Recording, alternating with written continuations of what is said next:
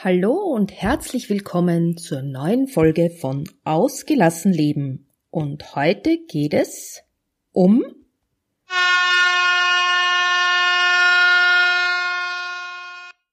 Grenzen setzen.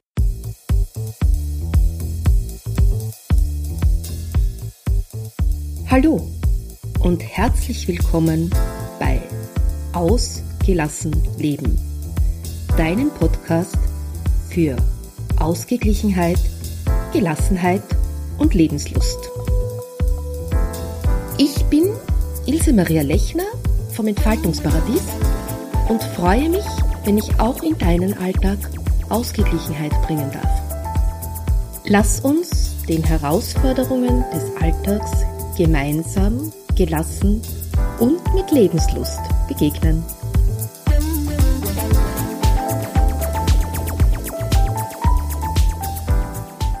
Ja, du hast ja schon in der Einleitung gehört. Heute geht's um Grenzen setzen. Und zwar Kindern Grenzen zu setzen. Das fällt Eltern oft nicht leicht. Und zwar aus verschiedensten Gründen.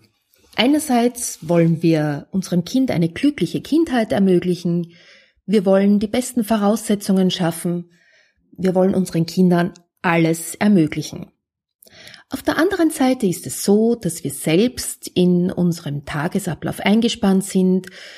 Wir haben Haushaltspflichten, wir haben unseren Beruf, wir müssen Termine wahrnehmen und wir haben also nicht viel Zeit. Und genau das hindert uns manchmal daran, unseren Kindern Grenzen zu setzen. Auf der anderen Seite haben wir dann oft ein schlechtes Gewissen unseren Kindern gegenüber und sind vielleicht gutmütiger, als es unseren Werten und unseren Erziehungsgrundsätzen entspricht. Vielleicht hast du aber auch gar keine Lust auf Diskussionen, weil du müde bist, weil du geschafft bist, weil du einen schweren Tag hinter dir hattest und du möchtest dir das gar nicht antun, weil du weißt, dass dieses Grenzen setzen mit Quengeleien, mit Konflikten und mit Streitereien verbunden ist. Oder du bist dir auch unsicher, ob das, was du meinst, überhaupt das Richtige ist und ob es gut ist, deinem Kind in dieser Beziehung Grenzen zu setzen.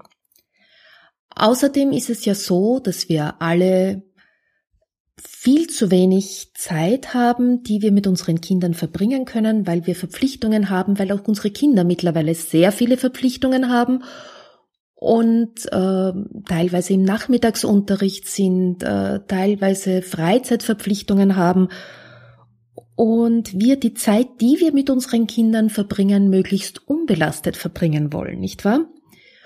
Und ein letzter Grund, der oft gar nicht zu unterschätzen ist, ist unsere eigene Bequemlichkeit.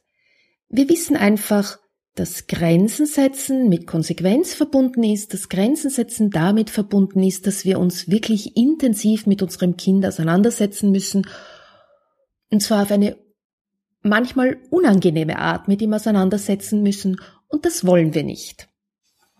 Wir sollten uns aber bewusst sein, dass Grenzen für unsere Kinder gut und wichtig sind. Ich habe darüber vor langer Zeit schon mal in einem Blogartikel geschrieben, Konsequenz, gib mir Halt und Sicherheit. Ich werde diesen Blogartikel auch in den Shownotes verlinken. Darin beschreibe ich, wie sehr diese Grenzen den Kindern auch Sicherheit, Halt und Raum geben. Der Grund, warum ich dieses Thema wieder aufnehme, ist, dass ich in letzter Zeit einige sehr spannende Artikel gelesen habe, äh, die mich darauf bringen, dass dieses Thema jetzt wieder wichtig ist. Und zwar habe ich in der Huffington Post einen Artikel darüber gelesen, dass ein englischer Forscher herausgefunden hat, dass Kinder, die im Überfluss leben, dieselben Anzeichen von Traumata haben wie Kinder, die eben aus Kriegsgebieten kommen, die posttraumatische Störungen haben. Das finde ich schon bemerkenswert, denn das bedeutet, dass unsere Kinder, wenn sie im Überfluss leben, äh, Umständen ausgesetzt sind, die sie überfordern, dass sie Eindrücken ausgesetzt sind, die sie nicht verarbeiten können und dass auch der Überfluss Belastungen auf die Psyche ausübt. Unsere Kinder zeigen Anzeichen von Nervosität, von extremer Wachsamkeit und von Misstrauen gegenüber Veränderungen. Kim John Payne, ein englischer Forscher, führt diese Überforderung der Kinder darauf zurück, dass wir in einer extrem schnelllebigen Zeit leben und dass die Vielzahl der Eindrücke, die auf die Kinder einprasseln, für die Kinder gar nicht zu verarbeiten sind. Unsere Kinder leben also in körperlicher Sicherheit, sind aber geistig extrem verunsichert, da sie über ein natürliches Maß hinaus gefordert sind und an einer Art kumulativen Stress leiden. Sie spüren die Ängste und Unsicherheiten der Eltern und der Gesellschaft und sie sind zusätzlich mit den Ambitionen und dem Ehrgeiz der Eltern konfrontiert. Sie merken, dass sie in einer Zeit leben, wo sie nur durch sehr gute Leistungen bestehen können.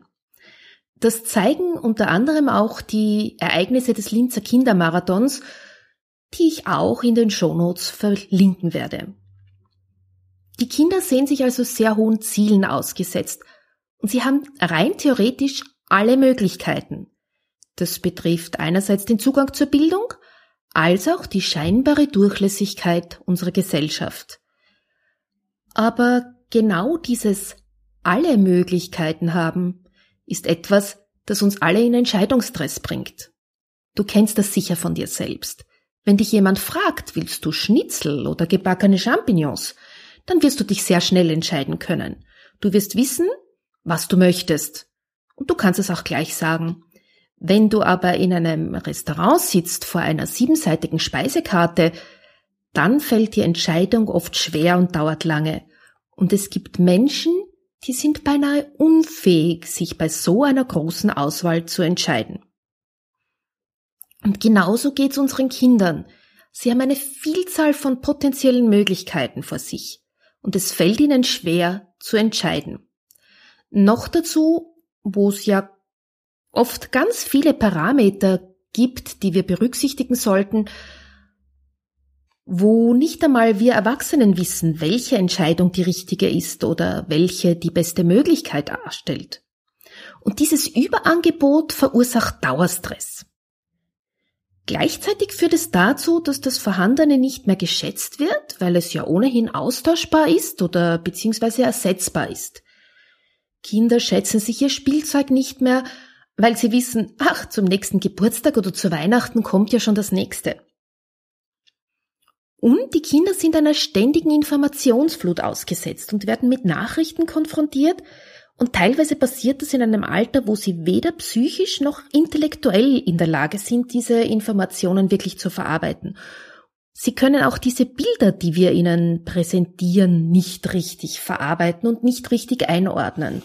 Ich habe das ganz deutlich gesehen bei 9-11. Damals waren meine Kinder noch im Kindergarten, beziehungsweise meine Tochter war damals noch im Kindergarten.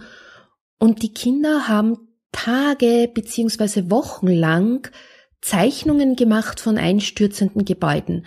Einfach deshalb, weil in den Nachrichten dieses Thema ununterbrochen präsent war und für die Kinder war das nicht so, als ob zwei oder drei Gebäude eingestürzt werden. Für die Kinder war das so, als ob ununterbrochen überall Gebäude einstürzen. Und das hat sie natürlich verunsichert, denn sie leben ja schließlich in Gebäuden, das ist das, was ihnen normalerweise Sicherheit gibt, und sie mussten erfahren, dass diese Gebäude eben nicht mehr sicher sind oder nicht mehr überall sicher sind.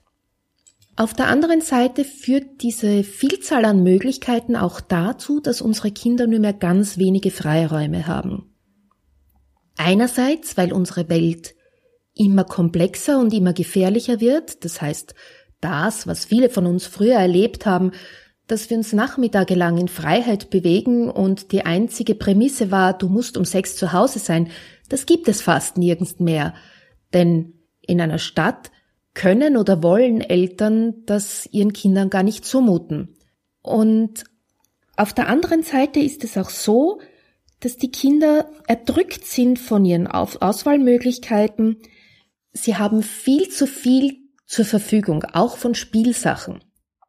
Genau darum wird zum Beispiel in Montessori-Kindergärten und auch in Waldorf-Kindergärten das Spielzeug entweder ausgetauscht oder die Arbeitsmaterialien werden ausgetauscht Oder es gibt sogar oft Wochen, wo der ganze Kindergarten von Arbeitsmaterialien freigeräumt wird. Und das Spannende ist, genau in diesen Zeiten entwickelt sich die Kreativität der Kinder. Dann werden Kinder auf einmal aktiv, dann entwickeln sie ihre eigenen Ideen und dann machen sie aus nichts Spielzeug. Da wird auf einmal ein Blatt von einem Baum zum Spielzeug. Es werden Puchecker, also das sind die, die leeren Kapseln der Früchte der Buchen zu Spielzeug. Es werden Steine zum Spielzeug. Äh, auf einmal wird wieder gemalt, weil Stifte und Papier stehen natürlich zur Verfügung. Es wird aus Decken ein Haus.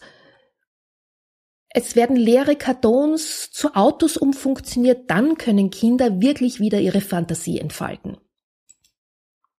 Ein weiterer Artikel, über den ich gestolpert bin, war ein Artikel in der Presse, Papa muss nochmal die Mensa testen.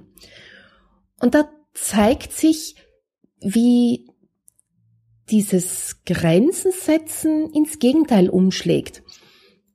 Wir tun fast alles für unsere Kinder.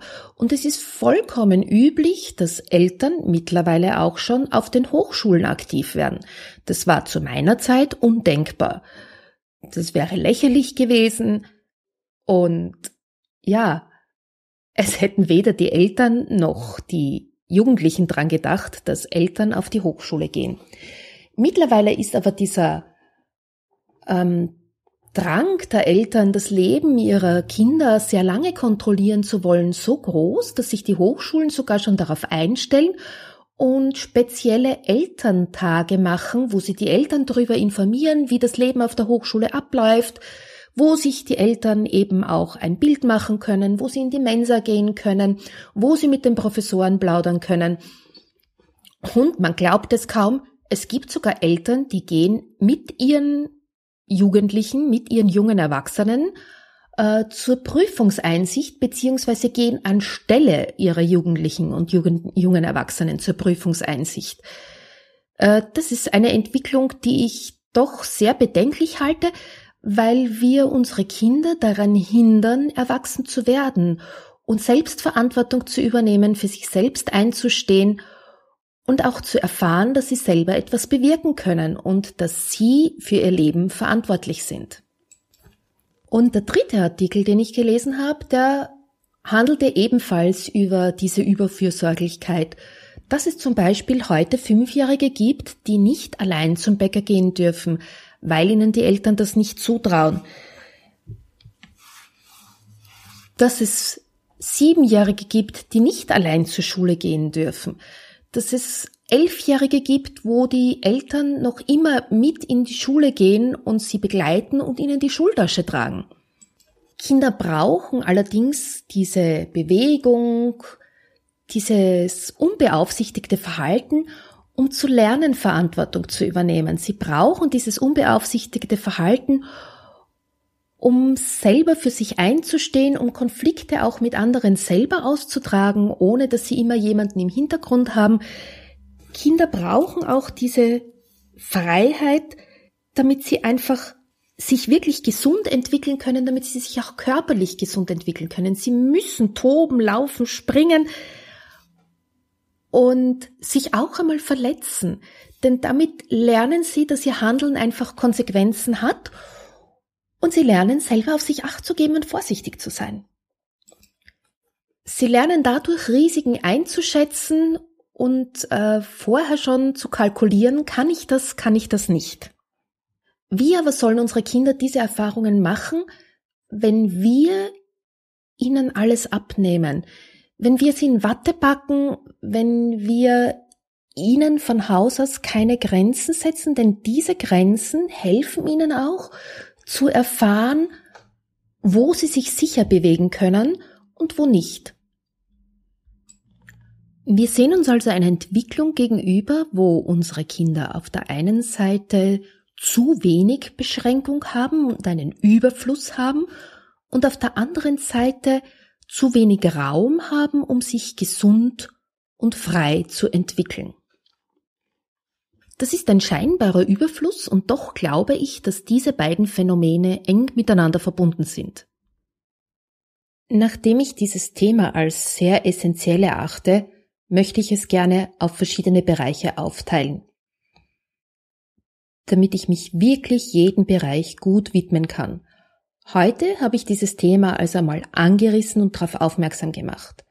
Am Dienstag werde ich einen Blogartikel schreiben, der sich damit beschäftigen wird, warum das Grenzen setzen für die Entwicklung deines Kindes so wichtig ist.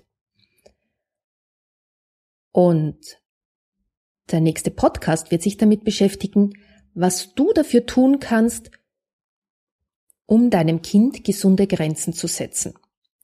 Ich werde natürlich jeweils im Podcast auf den Blogartikel und im Blogartikel auf die beiden Podcasts verweisen. Ich freue mich, dass du wieder dabei warst und hoffe, dass dich dieses Thema genauso interessiert wie mich. Die Shownotes findest du wie immer unter www.entfaltungsparadies.at slash agl minus Episode 14. Ich hoffe, dass du dieses Thema weiterverfolgst und wenn dir dieser Podcast gefallen hat, freue ich mich über eine 5-Sterne-Bewertung bei iTunes. Solltest du Fragen zu diesem Thema haben, kannst du mich jederzeit unter office@entfaltungsparadies.at kontaktieren. Ich freue mich darauf. Tschüss, bis zum nächsten Mal.